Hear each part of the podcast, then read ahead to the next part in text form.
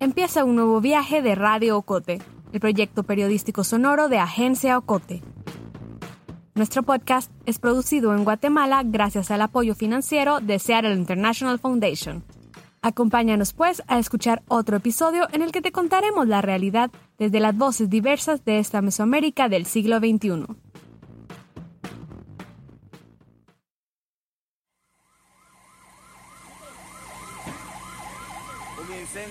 Se produce en el interior de un comercio ubicado en la sexta avenida y cuarta calle de la zona 1.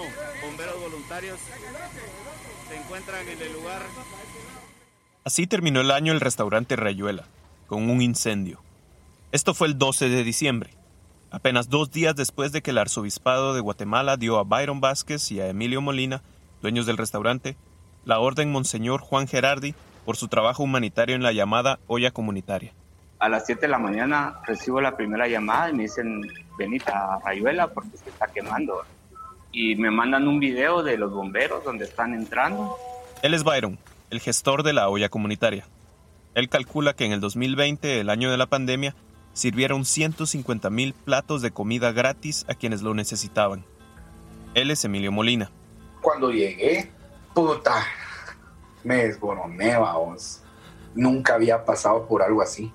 Tras un año de cocinar incansables, de préstamos, de busca de donaciones, del trabajo de hasta 200 voluntarios, Rayuela terminó el año en llamas. Fíjate que nosotros habíamos estado preparando la reinauguración, ¿verdad? La reinauguración era el día después del incendio. Soy Alejandro García, periodista de Agencia Ocote. Hoy te contaré de cómo Rayuela, de cómo un restaurante, sus dueños y cientos de voluntarios se convirtieron en una fuerza humanitaria que alimentó a miles de personas de la capital de Guatemala durante la pandemia. De cómo inspiraron a otras personas a hacer lo mismo.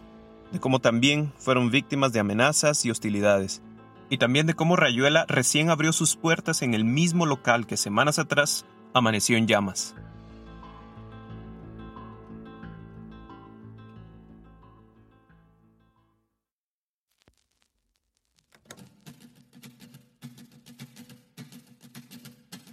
Para Rayuela el 2020 inició como cualquier otro año desde su apertura en octubre del 2016. Comida gourmet, cervezas artesanales, abrazos entre amigos y claro, música en vivo ubicado en la sexta avenida y cuarta calle de la zona 1, está además a dos calles del Parque Central y en un sector donde caminan estudiantes, oficinistas, músicos, policías y turistas por igual. Ya teníamos toda la planificación y en enero y febrero se venía toda la planificación de los eventos. Aquí está Byron Vázquez. Tiene 41 años, es DJ y propietario de Rayuela. De hecho, es una página que se llama MIC, Movimiento Internacional de la Canción, entonces íbamos a traer a varios cantautores mexicanos y hacer un intercambio y llevar cantautores guatemaltecos a México y hacer una gira allá. Bueno, nosotros estábamos en un proceso de reestructurar ciertas cosas aquí en Rayuela y poder eh, crecer, ¿verdad? Escuchan ahora a Emilio Molina, el copropietario de Rayuela. Emilio es también músico, bajista de la banda de rock alternativo Razones de Cambio estábamos, habíamos agarrado justo a finales de enero los dos locales que están uno al lado derecho y uno al lado izquierdo de, donde se encuentra Rayuela. Y pues nuestra idea era ambientar los tres lugares a modo de crecer con el café, íbamos a tener una parte de cerveza artesanal y el resto íbamos a hacer el café eh, más grande y con un escenario ya para poder presentar, pues tener más actividades artísticas, culturales. El espacio original de Rayuela, ese primer local, tiene una capacidad de 15 personas, según Byron. Tenía mesas pegadas a las paredes, taburetes frente a la ventana, cuyo marco servía también de mesa. Era pues un pasillo. Este nuevo espacio triplicaría el aforo del restaurante. Pero en febrero, cuando Byron pidió un crédito de 60 mil quetzales, unos 7.500 dólares, para adecuar estos nuevos dos locales, el SARS-CoV-2 se acercaba al continente. Primero lo veíamos un poco lejano, ¿verdad? algo como de que mirabas que solo estaba pasando en Europa, China, ¿verdad? Así. Todo pasó muy rápido. Byron y Emilio recibieron los dos locales el 10 de marzo. Dos días después el banco le aprueba el crédito a Byron. Y el 13 de marzo... Debo principiar por anunciar algo que no es esto. Es la llamada que jamás hubiera querido recibir. Y eh, declaro que en este momento es oficial la entrada del coronavirus en Guatemala tenemos el primer caso. Eh, recuerdo que estaba en un concierto, en una prueba de sonido con razones de cambio, y que resulta que mm, nosotros sí teníamos como agendado con razones una serie de conciertos y nos asustamos porque dijimos, ahorita se va a ir a la madre todo el trabajo. Ya en ese momento yo ya estaba empezando a preocuparme, pero yo ya había firmado los contratos, ¿verdad? Entonces ya no me podía hacer para atrás. Se me vino a la cabeza el café y se me vino a la cabeza el colegio de mi hijo porque dije, aquí nos van a encerrar, nos van a empezar a como a limitar, digamos, pero las cuentas van a seguir, ¿va? Yo no creo que nos vayan a dejar de pasar cuentas. Entre el 14 y 16 de marzo, el presidente Alejandro Yamatei anunció medidas para intentar contener el contagio del virus. Suspendió la Semana Santa, las clases a nivel público y privado, anunció el cierre de fronteras. Guatemala prácticamente cerró, Rayuela también. Byron y Emilio no hablaron por un par de días. Cuando Byron me dijo, mira, eh, la comida que el súper que habíamos hecho para el café se va a perder. Entonces Byron me dijo, juntémonos tempranito, hagamos la comida y regalémosla, porque así mejor. Al día siguiente fueron a Rayuela, abrieron la refrigeradora, encendieron la estufa, empezaron a cocinar pasta, salsas, fruta congelada, todo lo perecedero, y se lo ofrecieron a la gente que pasaba sobre la Sexta Avenida. No es la primera vez que Rayuela hace algo así. Ofrecen el llamado café pendiente, en que un cliente puede dejar pagado un café para alguien que no lo puede pagar. Y así nació la olla comunitaria. Byron explica. Yo solo lo hablé con Emilio Molina y le dije, mira, fíjate que tenemos los locales, tenemos tiempo y tenemos el dinero. Dinero, dice Byron, se refiere a los 60 mil quetzales que había recibido del banco. Y es que yo sí fui como un poco extremista porque ya cuando vi que el país estaba cerrado y todo, dije, bueno, se acabó el mundo. Y entonces el mundo se fue al carajo, y pues yo tengo dinero, tengo los locales, montemos una cocina, le damos comida y vemos hasta dónde llegamos porque yo pensé que de esto ya no nos íbamos a levantar nadie. Con ese dinero fueron a PriceMart a comprar más comida. El primer día dimos como unos 40 platos, no dimos mucho. Pero conforme nos fuimos encerrando y la situación del país se empezó a poner compleja, la fila creció mucho. ¿ah? Fue un poco de boca en boca, ¿verdad? Pasó una señora que justo se estaba quedando en un albergue que hay en el hipódromo del norte. Por ahí hay un albergue. Y ella me dijo, ah, yo mañana le traigo clientela. Y se vinieron 80 personas de una vez. Todo fue muy rápido, dice Byron. Las restricciones impactaron el trabajo de millones de personas en el país. Según una publicación de la Escuela de Negocios INCAE, publicada en junio del año pasado, hasta el 34.4% de los empleos en Guatemala fueron afectados por la pandemia. Esto se traduce a recorte salarial, desempleo y despidos. Según la Organización Internacional del Trabajo, la OIT, toda Latinoamérica presenta datos similares. Doy estos datos porque Byron y Emilio pensaron en un inicio que la fila de comensales iba a ser en su mayoría de personas en situación de calle. Ya después empezamos a toparnos con gente camionetera, digamos, choferes de camioneta. Después nos empezamos a topar con gente bartender. Luego llegamos un día que tuvimos una fila, toda la cuadra se de carros, de gente de Uber, que nos decía así como, mira, es que hay muy poco tiempo para trabajar. Entonces nos liberaron a todos, pero todos tenemos las mismas necesidades y entonces yo rento el carro, tengo que pagar la cuota, la gasolina, entonces no me queda para, para la comida, entonces vengo a comer aquí con ustedes. Ya mirabas una realidad económica como más cercana a la tuya y decís, total, la onda sí está bien ruda, ¿va? Byron recuerda un caso en particular. El primero fue un señor que salió de la antigua y empezó a caminar porque tenía hambre salió a las 5 de la mañana y en la Roosevelt alguien le dijo que había algo en la zona 1 donde estaban ralando comida y se vino a la zona 1 toda la ruta a pie. Porque era cuando ya no habían buses, ya no había nada. Ahora sí. Solo recibió el plato de comida y se fue para la antigua de vuelta. Al principio, Rayuela daba almuerzos, solo almuerzos. Pero Emilio cuenta que un día antes de abrir ya había una fila de gente esperando. Al día siguiente llevaron atol y se corrió la voz que daban desayuno y almuerzo. Hasta ahora he hablado de Byron y Emilio, pero también es importante mencionar a los voluntarios. Tan pronto iniciaron, hubo gente que se acercó a ofrecerles ayuda. Unos ayudaban en el restaurante entregando la comida. Otros recibían las donaciones en casa y preparaban la comida, la cocinaban. Unos más donaban dinero o víveres. Durante el primer mes no veían la necesidad de pedir donaciones a través de redes sociales. Durante este tiempo, Byron usó el dinero que recibió del banco. Para finales de abril quedaba muy poco. Y es que además de la comida debían pagar la luz, agua y la renta de los tres locales. Estaban al borde de la quiebra. Pero... De hecho sucedió un efecto ahí extraño, porque tuvimos un problema con un político, Roberto Arzú. A raíz de eso, la olla creció un montón. Roberto Arzú, hijo del exalcalde Álvaro Arzú, y quien en el 2019 fue candidato a la presidencia de Guatemala de la coalición PAN Podemos. A nosotros nos llegó el chisme que nos iba a venir, que iba a venir a dejar una donación. Byron me llamó como a las 8 menos 20 de la mañana. Yo estaba llegando al café y me dijo, mira, fíjate que va a pasar esto, esto y esto. Emilio se lo contó al resto del equipo. Muchos se negaron a recibir la ayuda. Una voluntaria amenazó con dejar de ayudar si aceptaban la donación. No, que cómo le vamos a aceptar esos cerote, que no sé qué. Empezaron a alegar, va. Y yo empecé a sentir como esa presión, pero les decía, ¿saben qué? Miren, pues, si él viene en buena onda, si se baja del carro, o que ni se baje, sino que manda al guarura o alguien y digan, miren, muchachos, en la palangana traigo pollo, bájenlo, quédenselo, yo me voy a la mierda. Y yo, yo digo, ahí nos quiere ayudar, ¿va? es la persona que nos quiere ayudar. Lo que sucedió después fue grabado en un video que se hizo viral, más después del corte.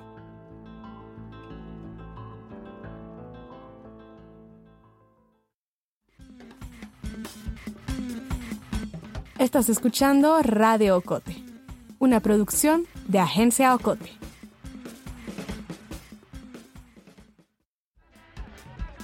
En Agencia Ocote queremos formar una comunidad activa. Síguenos en redes sociales como Agencia Ocote. También te invitamos a unirte al círculo de oyentes de Radio Cote. Búscanos en Facebook. Somos La Fogata.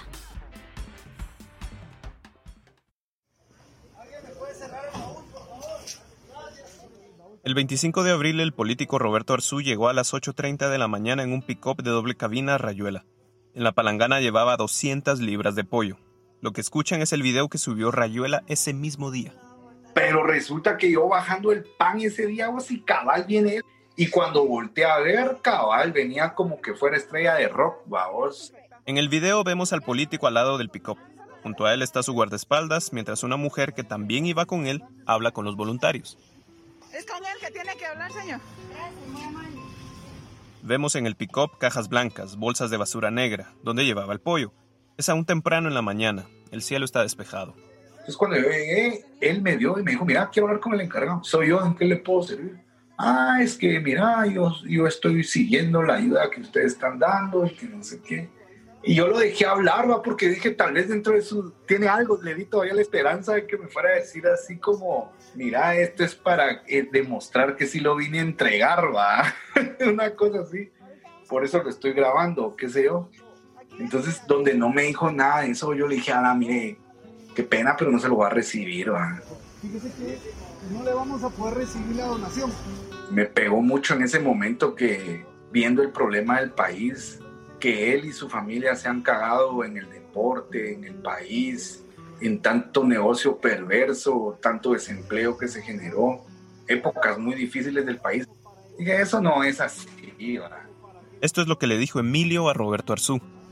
Lo que le vamos a pedir, por favor, es que usted tiene todas las influencias del mundo todas las influencias respectivas dentro del gobierno y del poder que algunos, algunos le han depositado. Le pido por favor, si usted nos quiere apoyar, vaya a ver cómo madre esa gente tiene trabajo y está protegida por un sistema de salud. Que ustedes han tenido la oportunidad, porque eso no nació ayer, esa fila no viene hace 15 días, esa fila viene hace años, tiene esa fila ahí.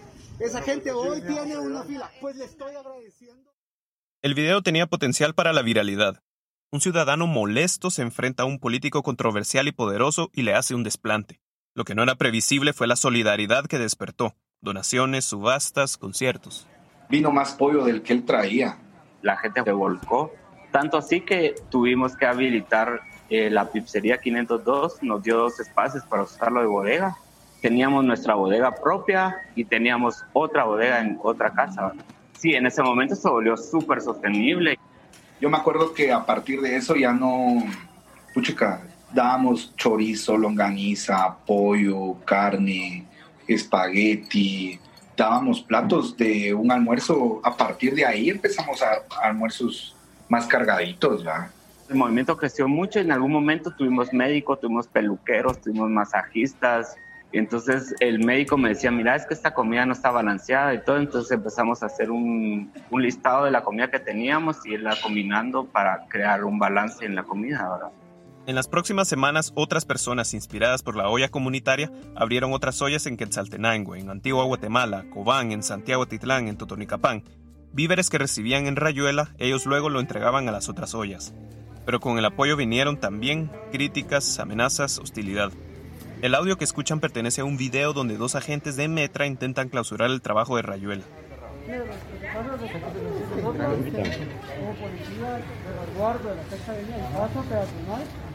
Este es un espacio público y personal. ¿sí? Entonces, yo lo que les pregunté a la señorita fue si tenían algún permiso para venir a la calle. O sea, eso banca, la calle no son en un inicio lo que nos sucedió fue, empezamos con el alcalde auxiliar de la zona 1, que quería cerrar Rayuela porque estábamos poniendo feo el centro histórico, porque traíamos indigentes a, a la zona 1. Venían patrullas a pedirnos el DPI, a quitarnos, me pedían mi DPI y mi licencia, y me lo venían a devolver después. ¿va? En agosto, que sí empezaron a, a traer perros todos los días y digamos nosotros sacábamos la basura, le dejábamos un lugar y ellos venían a romper las bolsas y a olerlas, a querer inspeccionar las bolsas. Pero la olla continuó su labor. Para agosto, la olla comunitaria de Rayuela entregaba 600 almuerzos todos los días. Entregaba alimentos también a albergues y en la calle, a quienes pedían ayuda en los semáforos. Rayuela mudó la entrega de alimentos al Parque Central. Las filas de comensales se extendían hasta el portal del comercio, sobre la Sexta Avenida, por todo el país. La olla comunitaria recibió el apoyo de la diáspora guatemalteca en Estados Unidos y Europa. La Organización de las Naciones Unidas ONU reconoció la labor de la olla y la nominó al Premio Solidaridad en Acción del 2020. El 15 de agosto, Anarquía Visual y Cronopio Cinema lanzaron un documental titulado La olla comunitaria. De tantas cosas negativas que hay a nuestro alrededor, ver que todavía tenemos gente que, está dispuesta a ayudar, no importa la edad, no importa eh, de dónde venís, solamente con el deseo de ayudar y hacer algo por alguien que, no conoces. Es como sigue impresionando y sigue, sigue sintiéndose bonito. Creo que es muy satisfactorio, por ejemplo, ver que este movimiento ya no es de rayuela, sino ya se convirtió en algo más. Creemos que es un movimiento ya ciudadano porque toda la gente está colaborando. Entonces creemos que es importante porque la idea no es solo repartir comida, sino que el gobierno empiece ya a asumir eh, su rol. Realmente no estamos solucionando un problema. El 15 de septiembre del 2020, después de seis meses y tras entregar un aproximado de 150 mil platos de comida, la olla comunitaria de Rayuela entregó su último almuerzo. Porque lo que pasa es que nosotros realmente no estábamos resolviendo nada. Entonces, no podíamos caer nosotros en un tema de, paternalista, digamos, de resolverle la vida a las personas y el apoyo, pues ahí va a estar, pero ya era cansado, ya no éramos 64, ya éramos 8 en la cocina y 8 para entregar, éramos 8 que hacíamos todo.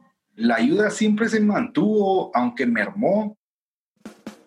Los dueños de Rayuela decidieron detenerse, pero la historia no había terminado para Byron y Emilio. En octubre y noviembre, Rayuela recolectó y distribuyó donaciones para ayudar a los afectados por los huracanes ETA e IOTA. Retomaron también el proyecto del café pendiente. Trabajaron para reanudar el negocio de Rayuela y empezaron a gestionar la apertura de un segundo Rayuela, en Cobán. Y además, en diciembre, recibieron una llamada inesperada. Neri Ródenas, el director de la Oficina de Derechos Humanos del Arzobispado de Guatemala, ODAG, les dijo que habían sido seleccionados para recibir la Orden Monseñor Juan Gerardi.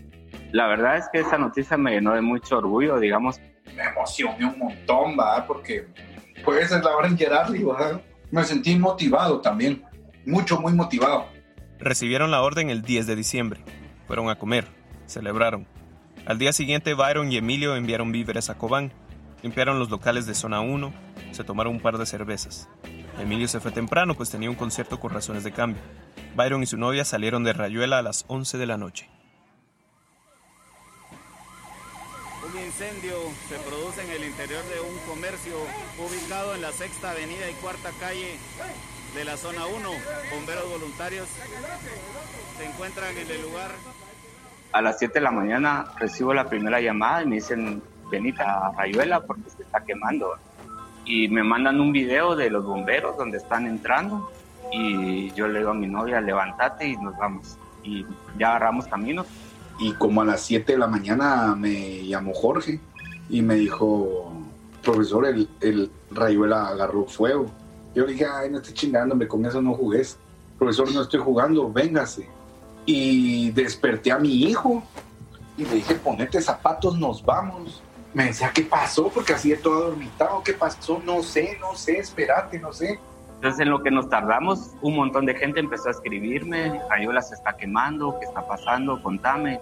En el camino iba llamando a Byron y no me contestaba, iba llamando a todos y no me contestaban. Cuando llegué, puta, me desboroné, vamos.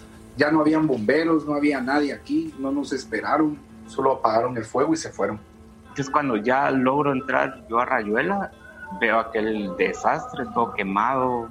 Le dije al Byron, vos, yo entre mi compu y mi carro calculo que es junto unos 20 mil pesos y ahí vamos viendo cómo nos paramos. Por el momento le decía, vos, yo, yo no sé si vamos a poder. De inmediato se inició una campaña para recaudar fondos y ayudar a Rayuela. Byron y Emilio admitieron a un socio más que aportó fondos a la restauración del lugar. Empresas también apoyaron al restaurante. Grupo Cerámica donó el piso, Saúl Méndez les dio una estufa y una mesa de trabajo, el bar 39 Taps les regaló cristalería. Cuando entrevisté a Byron y Emilio estaban en el restaurante supervisando la reconstrucción del lugar. Nosotros con Byron nunca nos hemos dado como a la tarea de rendirnos, fíjate. Ahora ya no, ya no podemos decir no se puede hacer. Y nosotros decíamos, no, aquí hay que luchar y vamos a seguir y, ¿y qué? ¿Va? O sea, no, no en ningún momento hubo un vamos a parar, vendámoslo todo, ¿no? Ahora todo lo vemos diferente porque logramos dar más de 150 mil platos de comida sin mayor presupuesto. Yo me acuerdo un día que íbamos para Shela y me dijo, ¿ya te has dado cuenta que para nosotros los, los no puedo como que no nos van, ¿va? O sea, el no poder decir que, que, no podemos hacer las cosas es, es un tanto complejo. Entonces ese tipo como de pláticas que estamos teniendo se volvía como implícito el seguir trabajando en el café y seguir generando para poder tener esa energía de, de velar por el espacio, por lo que es Rayuela. Rayuela Zona 1 volvió a abrir sus puertas el pasado 3 de febrero. Los socios esperan abrir Rayuela Cobán en marzo. Dicen que el activismo y las actividades humanitarias van a continuar. Pero ahí se van a ir enterando, sonríe Emilio. Al momento que fue realizado este podcast, el jefe de la Oficina de Información del Departamento de Información y Prensa del Ministerio Público, Juan Luis Pantaleón, dijo que la investigación del caso continúa en desarrollo. Según Pantaleón, la Fiscalía tiene pendiente ampliar la declaración del arrendatario, tomar declaraciones del propietario del lugar y de varios testigos. La Comisión Económica para América Latina y el Caribe, CEPAL, apuntó que para finales del 2020 la pandemia aumentará en un 2% el número de personas que viven en pobreza y pobreza extrema. Esto quiere decir que actualmente el 59.9% de guatemaltecos viven en pobreza y el 21.8% en pobreza extrema. En septiembre del año pasado, el Ministerio de Desarrollo Social Mides reactivó el programa de comedores sociales en todo el país, luego de haberlo cerrado en marzo para evitar aglomeraciones y posibles focos de contagio. Un mes después, el Mides inauguró el comedor número 15 en el país, en la Unión Zacapa.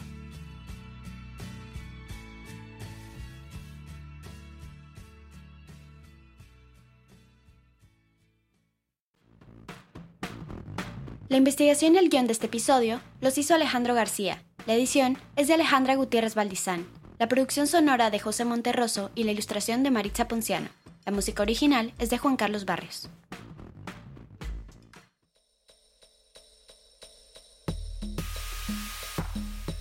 La historia de hoy finaliza aquí, pero aún nos quedan muchas voces por escuchar. Suscríbete al correo de Ocote y síguenos en nuestras redes sociales. Experimenta nuestra página web en www.agenciaocote.com para otras historias en otros formatos. Radio Ocote es producido en Guatemala por el equipo de Agencia Ocote, con el apoyo financiero de Seattle International Foundation. Agencia Ocote trabaja con el apoyo de los fondos operativos de Servicios Ocote, Foundation for a Just Society, el Fondo Centroamericano de Mujeres FCAM, Oak Foundation y Planned Parenthood. Voz institucional, Lucía Reynoso Flores. Coordinación técnica creativa, Julio Serrano Echeverría. Dirección, Alejandra Gutiérrez Valdizán. Música original, Juan Carlos Barrios.